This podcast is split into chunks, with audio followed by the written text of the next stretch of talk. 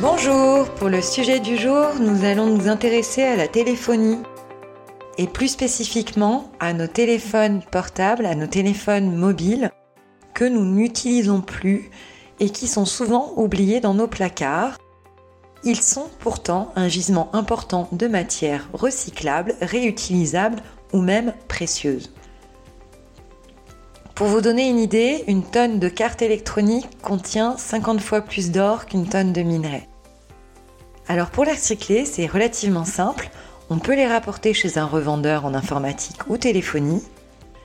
Et on peut même aller plus loin en recherchant une association qui emploie des personnes en insertion professionnelle pour augmenter notre impact.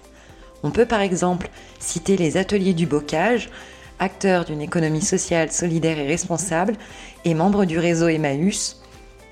Les ateliers du bocage, c'est un exemple, il en existe d'autres. C'est tout pour aujourd'hui, on pense à faire le vide dans nos placards, recycler nos vieux téléphones dont on n'a plus l'utilité, et on vous souhaite une très belle journée, on vous retrouve demain.